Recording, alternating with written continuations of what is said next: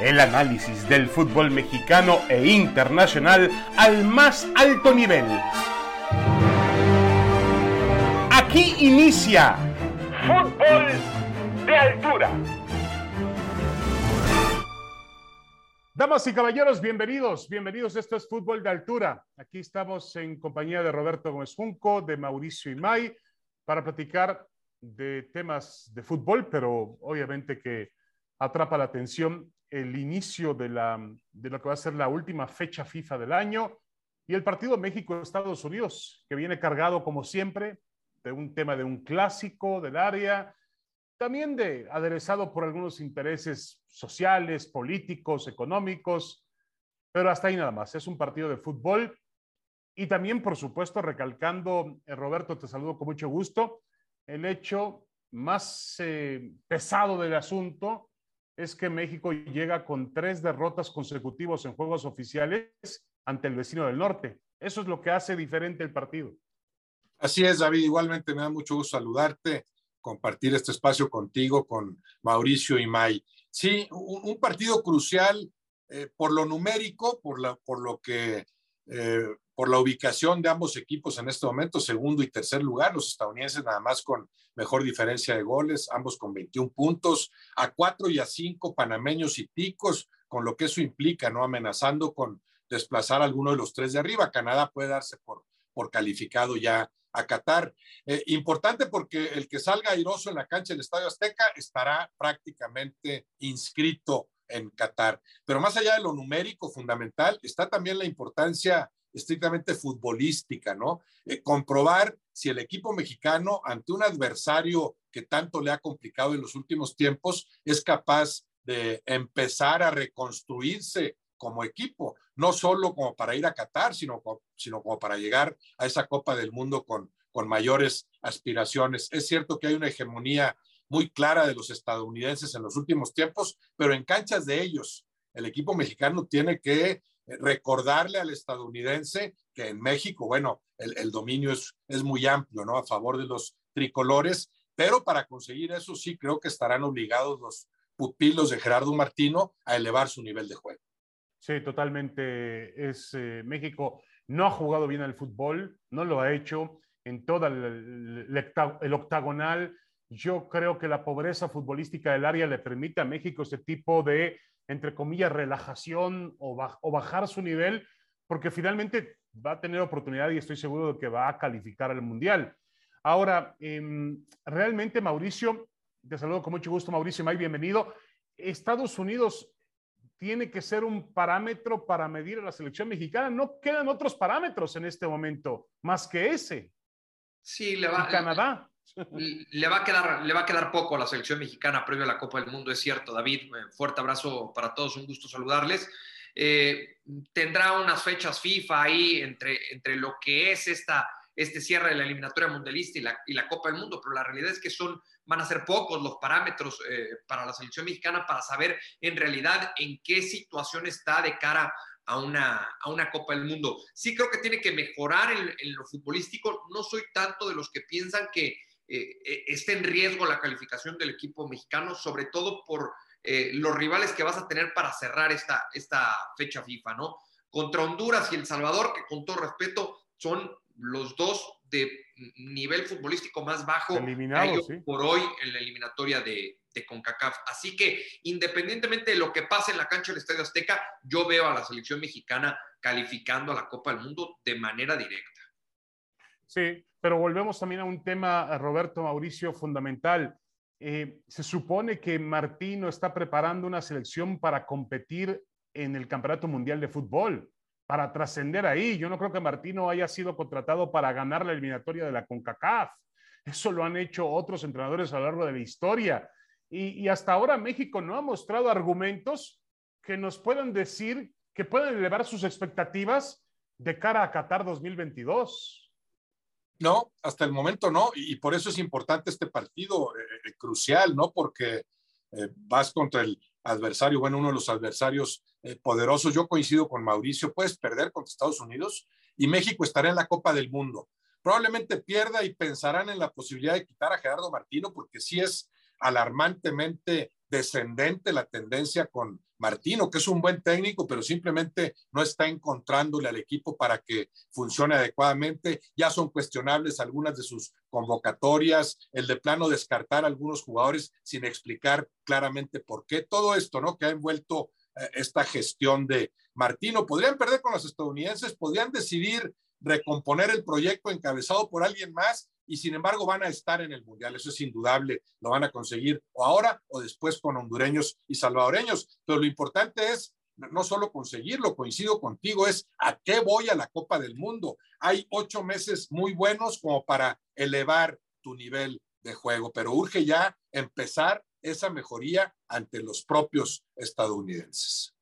Eh, Mauricio May, ¿puede darse el lujo un entrenador de una selección mexicana perder cuatro partidos consecutivos ante Estados Unidos y dirigir un mundial? ¿Aún así dirigir un mundial? A ver, yo te diría que no, David, pero al mismo tiempo vemos los números y, son, son buenos, respaldan el trabajo de, Gerardo Martino. Más allá de que yo coincida con lo que dice Roberto, se ha quedado muy lejos esta selección mexicana de exhibir un buen fútbol. Es el 76%, 76 de efectividad el que ha tenido esta selección mexicana dirigida por, por Gerardo Martino. Y entonces ahí yo preguntaría, eh, ¿qué importa más, ganarle a Estados Unidos o avanzar a la Copa del Mundo con un porcentaje de efectividad eh, tan alto. Y yo te decía, las fechas FIFA que se le cruzan al equipo mexicano, rápidamente me metí aquí a mis, a, mis notas porque tengo ya todo el calendario que, eh, que, le queda a la selección mexicana. Y perdón, es solamente una fecha FIFA en la que podrán eh, medirse a rivales de mayor jerarquía. Se está buscando jugar contra Argentina y Brasil. esto en la fecha FIFA de septiembre. Pero Mauricio, ¿eso no habrá que esperar para la finalización del sorteo que tú vas a testiguar la próxima semana en Qatar, porque generalmente yo me acuerdo que los equipos buscaban rivales propicios de acuerdo al fútbol, si te toca Inglaterra, si te toca eh, Brasil, no se maneja así. Sí, inclusive hay, ciertos candados, ¿no? Que eh, a, una, a, un tiempo estimado de la Copa del Mundo no te puedes enfrentar, evidentemente, con los rivales que tendrías en la, en la fase de grupos. Sí, sería lo ideal, encontrar rivales de características similares a los que te vas a enfrentar en la, Copa del Mundo. Aquí a lo que voy es que de esta fecha FIFA a la Copa del Mundo se te va a cruzar la Nations League. No nos olvidemos de eso te vas a volver a enfrentar con rivales pues, quizá de, del Caribe, ¿no? Eh, que poco te van a ayudar para elevar o para incrementar ese nivel futbolístico del, que tanto hemos cuestionado a lo largo de esta eliminatoria.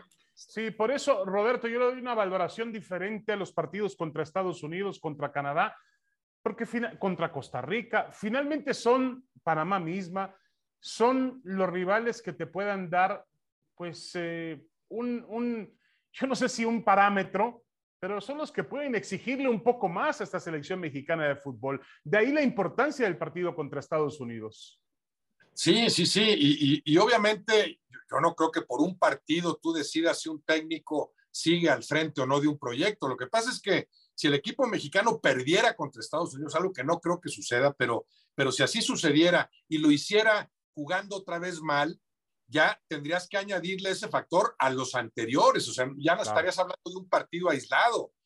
para mí lo que hicieron canadienses y panameños en la cancha del Azteca de jugar mucho mejor que el equipo mexicano durante prolongados lapsos, ya, ya te dice lo que es el nivel futbolístico de este equipo, que evidentemente en el Mundial se enfrentará a adversarios de otro tamaño. Por eso sí creo que podría estar en juego incluso la permanencia de Martino, pero es fundamental, más allá de quién siga al frente de este proyecto, mejorar sustancialmente. El equipo mexicano va a estar en Qatar. Si no asegura ese boleto o prácticamente lo garantiza mañana, lo garantizará en los siguientes días. Eso es indudable. Estará también David Mauricio en el Mundial, aunque griten muchos mexicanos en el estadio, porque sí me parece lamentable esta campañita que ha como prosperado, ¿no? Vamos a gritarle al portero adversario para castigar a los dirigentes, que sí merecen muchos castigos ¿eh? por sus insensateces, pero que sepan esos aficionados que no van a eliminar al equipo mexicano de la Copa del Mundo, aunque griten multitudinariamente al, portero adversario, ¿no? Ojalá enviaran otro tipo de mensaje, ojalá eh, le abonáramos de otra forma a este combate a la, a la violencia tan lamentable y, a esta mentalidad también bueno, tan centavera que sigue prevaleciendo entre los dirigentes del fútbol mexicano. Tantas medidas encaminadas a proteger el negocio del corto plazo sin entender la importancia de mejorar tu producto, el fútbol que juegas, el, el, el, producto que, que ofreces, ¿no? El equipo mexicano estará en Qatar. Lo importante será que a partir de mañana demuestren que a Qatar podrán ir todavía con aspiraciones de realizar allá un papel sobresaliente. Sí, de acuerdo. Y hay un antecedente por ahí, eh, Roberto Mauricio, que llama la atención. Ustedes recuerdan la eliminatoria para el Mundial de 98, donde se califica con Bora Milutinovic y con un estadio azteca, con un fuera Bora, yo me acuerdo que era una, una, no había tendencias en aquel momento, no había redes sociales, pero el estadio había ciento y pico mil personas en el estadio azteca gritando fuera Bora, fuera Bora, y al final Bora, Mauricio, no llegó al Mundial, ¿eh? No, no, no, no llega al Mundial. Y después, ¿cómo llega esa, esa selección, no? En su etapa de preparación muy, muy tropezada, muy trompicada, eh, con resultados adversos, este, con poca confianza en ese equipo mexicano, ya dirigido por Manuel Apuente, y en la Copa del Mundo, me parece, termina por, por, por hacer un, un buen papel. Una buena presentación. bueno, sí. Entre comillas, tomando en cuenta que se quedó también en el mismo partido en el que se ha quedado históricamente jugando una Copa del Mundo fuera de, de nuestro país. Pero en cuanto a sensaciones, a mí por lo menos de los últimos años es una de las selecciones mexicanas que más me convencía. Sí, a mí, a mí lo que me queda claro volviendo, Roberto, y tampoco con el afán de querer incorporar un tema de morbo a la situación, nadie está buscando que caiga la cabeza de Martino, pero si mañana México llega a tener un partido malo, muy malo en funcionamiento, y se junta una derrota, yo no estoy diciendo que lo van a echar mañana, pero la próxima semana creo que sí sería bueno que se sentaran John de Luisa, Gerardo Torrado, se sentaran con Tata Martino y dijeran, a ver, señores, ¿a dónde vamos? ¿Qué queremos hacer? Porque eh, tampoco le veo, eh, si México no puede darle a un buen partido a Estados Unidos y si no puede vencer a Estados Unidos, pues ¿para qué quiere ir con Martino al Mundial? No, claro, pero además al, técnico en turno lo que puedes exigirle es que tu equipo juegue de acuerdo al material futbolístico con el que cuentas. O sea, no se trata de comparar a la selección mexicana con las grandes potencias, pero sí sabemos que puede y debe jugar mucho mejor, que incluso con Martino en el arranque ofreció muy buenos partidos. Pero si tienes más de un año de no darme un partido convincente, bueno, pues sí es digno de contemplarse, digna de contemplarse la posibilidad de, encaminar el proyecto por otro lado y con otro técnico. Gerardo Martínez creo que es un gran director técnico, pero a veces simple y sencillamente las cosas salen bien o no. Y es evidente que esta selección mexicana con estos jugadores sí debería jugar mucho mejor que lo que ha jugado en los últimos tiempos. No, y lo ha hecho hasta mm, lo ha hecho mejor hasta con el propio Tata Martino. En el inicio de la, del proceso veíamos otra cara futbolística a esta selección mexicana. Ya en el segundo bloque de fútbol altura vamos a platicar de temas estrictamente de cancha, de lo que puede ocurrir en el partido contra Estados Unidos. Mauricio y May, nada más para finalizar tu punto de vista sobre lo que decía Roberto, el tema del grito homofóbico, el tema de mm, las amenazas veladas. Yo a ver, yo no veo tan impaciente a, John de Luisa en el tema. Sí, lo veo preocupado, obviamente. Están eh, colocando este tema del Fan ID que puede ayudar, por supuesto, a reconocer quiénes son los que de pronto lanzan este grito. Pero como que FIFA, y, y lo dice Roberto, FIFA les dijo, tranquilos, no van a dejar de ir al Mundial, aunque aparezca el grito, y no les vamos a quitar el Mundial del 2026, aunque aparezca el grito. Por ahí hay quien dice que FIFA ahora va a calificar no el grito, sino qué hace la federación por erradicar el grito. Sí, primero, primero lo de la campaña me parece ridícula, ¿no? Me parece ridícula que no, ridículo que no entiendan esos aficionados que quieren ir mañana al Estadio Azteca a gritar por encima de ir a ver un partido de fútbol y a disfrutar con amigos o con familia, o sea, que crean que es por castigar a los directivos. Bueno, no, no, o sea, se estarían castigando ellos mismos también, porque si van a ir mañana al estadio quiere decir que son aficionados al fútbol y yo no conozco un aficionado al fútbol, por lo menos hasta hoy, no sé si mañana conoceré a algunos, que les guste este deporte, pero que no quieran que su selección vaya a la, Copa del Mundo. A ver, yo creo que esto va más allá de, del presidente de la Federación Mexicana de Fútbol, en este caso John de Luisa. Eh, yo creo que es un tema más de, de, sociedad, que sería penoso, ¿no? Que otra vez se tuviera que detener un partido en el Estadio Azteca en eliminatoria mundialista, porque pues el viernes evidentemente esa noticia otra vez le va a dar la vuelta al mundo y sería de verdad penoso, ¿no? Te lo digo más como, como mexicano, eh, sería penoso que otra vez se hable de la selección mexicana o de la sociedad mexicana que no se sabe comportar en un estadio de fútbol. Bueno, del fútbol mexicano hay que recordar lo que pasó hace dos semanas en la ah, corregidora, que finalmente queríamos tanto que el fútbol mexicano saldara a nivel mundial y se logró todas las, las, páginas de los periódicos del mundo hablaban del fútbol mexicano, pero por lo que se vio en la corregidora. Esperemos que mañana no, que sea una buena oportunidad para el aficionado mexicano de mostrar su del aficionado mexicano al fútbol, ¿eh? yo no hablo del mexicano en general, aficionado mexicano al fútbol, demostrar su educación, sus valores, su tolerancia. Creo que es una magnífica ocasión para respetar al rival.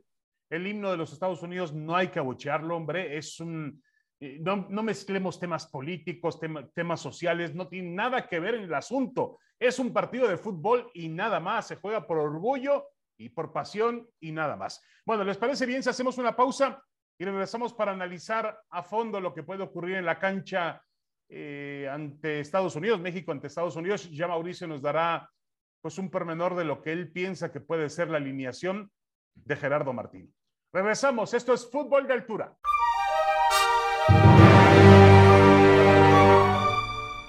Regresamos, regresamos a este podcast de ESPN Fútbol de Altura. Aquí estamos con Roberto Gómez Junco y Mauricio Imay. Vamos a meternos de lleno a lo que puede ser el escenario de la cancha para México en este partido con Estados Unidos. ¿Cuál crees, crees tú, Roberto, que sea la clave para que México tenga un buen partido y también un buen resultado? Que, logre ser eh, más dinámico, más consistente en su juego, más flexible eh, más allá de la formación en la que hiciste Martino, que yo entiendo, tienes que jugar un 4-3-3 eh, si tienes a Irving Lozano, a Corona y a, Raúl Alonso Jiménez. Me parece muy bien. Ahí están los tres atacantes clavados, especialistas. La flexibilidad que ha faltado creo que tiene que ver con el medio campo un medio campo como anquilosado, como, como muy rígido, porque si en medio campo tienes a más jugadores que, cambien de posición, incursionan por derecha, por izquierda, pisan ambas áreas, aunque haya uno que le dé cierto equilibrio, que casi siempre en los últimos tiempos ha sido Edson Álvarez, más, más clavado en la contención. Pero si consigues que ese medio campo sea más flexible, entonces enriqueces tu ataque y fortaleces tu trabajo defensivo. O sea, en general es un equipo que tiene que ser mucho más flexible, más variado en su juego. Y después, claro, eh, correr más riesgos en la jugada individual, manejar mejor la pelota. Simple y sencillamente a, a muchos de los jugadores mexicanos, nada más pedirles que se acerquen a jugar como algunos de ellos juegan en sus respectivos clubes. Ya con eso sería ganancia, porque en términos generales, en los últimos tiempos, los jugadores que están en Europa particularmente no han rendido con la selección ni siquiera al nivel que allá alcanzan. Y claro, ahí tiene que ver también Martino, tienes que sacarle a cada futbolista la mejor eh, versión, ya que se sea, bueno, de cierta forma empecinado en, en convocar a algunos jugadores, prescindir de Javier Hernández sin explicar claramente por qué, aunque, aunque más o menos lo sepamos, eh, no, no considerar a Mozo, decir, bueno, a los Pumas me da flojera ir a verlos y sigo con los que yo tengo. Bueno, está bien, es su idea futbolística, obviamente él tiene que decidir, pero entonces esos jugadores que sí se comprometan un poco más, que se acerquen más a la propia mejor versión y que después traten de ser más, eso, más dinámicos, tendrán que ser intensos porque el adversario lo es, si no eres intenso ante Estados Unidos, pierdes. Aunque Estados Unidos, tengo entendido, sufrirá también algunas ausencias que podrán pesar en el partido. Sí, de acuerdo. Y, bueno, habla, habla Roberto Mauricio del medio campo. Eh, justamente un medio campo que, que además está plagado de talento, porque Héctor Herrera atraviesa por un gran, gran, una gran forma en el Atlético de Madrid porque Edson Álvarez ha sido uno de los jugadores más regulares que ha tenido México en el fútbol europeo, porque Carlos Rodríguez, Charlie Rodríguez, es un futbolista dotado de, excelentes facultades que lo ha demostrado en su paso por Monterrey y ahora en Cruz Azul.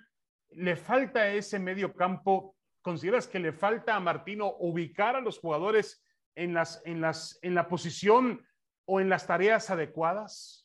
Ahora, lo que pasa es que en ese medio campo, si nos basamos con lo que están haciendo en sus respectivos equipos, hablando concretamente del caso de Héctor Herrera, estaría jugando en una posición distinta, ¿no? Porque con el Cholo Simeone lo hace como medio centro y aquí estaría jugando como interior, o así lo ha jugado de no ser por aquel partido contra Jamaica, que me parece tuvo muy buenos minutos, sobre todo en el primer tiempo el propio Héctor Herrera. Ahí sí, jugó como, como medio centro, ¿no? Acompañado en aquella ocasión por Charlie Rodríguez como interior y con Andrés Guardado como interior por izquierda. Desgraciadamente, en, los últimos días sufre ese problema muscular, esa lesión Andrés Guardado y no puede ser considerado para esta convocatoria. Que le hubiera venido muy bien a Gerardo Martino tenerlo mañana, no solamente por lo que te entrega futbolísticamente, sino también por el liderazgo. Un jugador ya de experiencia más que comprobada y que conoce muy bien este tipo de, partidos. Para mí, ahí está una de las dudas de, de Gerardo Martino quién va a ser el otro interior. Yo creo que sí va a mantener a Edson Álvarez como medio centro, a Héctor Herrera como, como interior eh, por derecha y quién va a ser el interior eh, por izquierda. Charlie Rodríguez a perfil cambiado o Eric Gutiérrez que viene siendo titular con el conjunto del PSV. Del PSV. Mauricio, aprovechando, eh, ¿cómo se perfila de acuerdo a lo que tú has visto, has escuchado y también conoces con tanta experiencia siguiendo a la selección mexicana, ¿cómo se perfila la alineación de México contra Estados Unidos? Mira, hace 10 minutos, 10 minutos mandé un mensaje y me dijeron, está entrenando en el centro de alto rendimiento la selección mexicana. Hay que recordar que le llegaron jugadores el lunes a Gerardo Martino. O sea, tuvo, tuvo para entrenar con equipo completo martes y miércoles. Hoy va a definir, ¿no? Hoy, hoy va a quedar definido el 11 con el que va a arrancar el día de mañana. Me parece que la duda estaría quién va a acompañar a Héctor Moreno. Yo creo que va más allá del momento que vive Moreno en el conjunto Rayados de Monterrey, se va a basar en su experiencia para ponerlo de titular. ¿Quién lo va a acompañar? Montes o Araujo, sobre todo eh, entendiendo que Araujo me parece llegó con un con un problema físico a esta, a esta concentración. Si está al 100, creo que puede ser el jugador del, Celta. Los laterales no tienen mucho para moverle Gerardo Martino, serían Arteaga y Jorge Sánchez por izquierda y por derecha. El medio campo, lo que ya te decía, Edson y Héctor Herrera para mí tienen un lugar, habría que encontrar al otro interior. Y el tridente, ¿para qué moverle? No. Ahora, ojalá, ojalá este tridente eh, le dé mejores números a la, selección mexicana, hablando de Corona, Irving Lozano y Raúl Alonso. Eh, el tema, Roberto, en la alineación que da, que se perfila, que da Mauricio, no aparece Johan Vázquez, un futbolista que ha tenido regularidad con el Génova en una liga muy, muy competitiva como era la Serie A de Italia. ¿No le gusta el entrenador o no reúne las condiciones que necesita este equipo?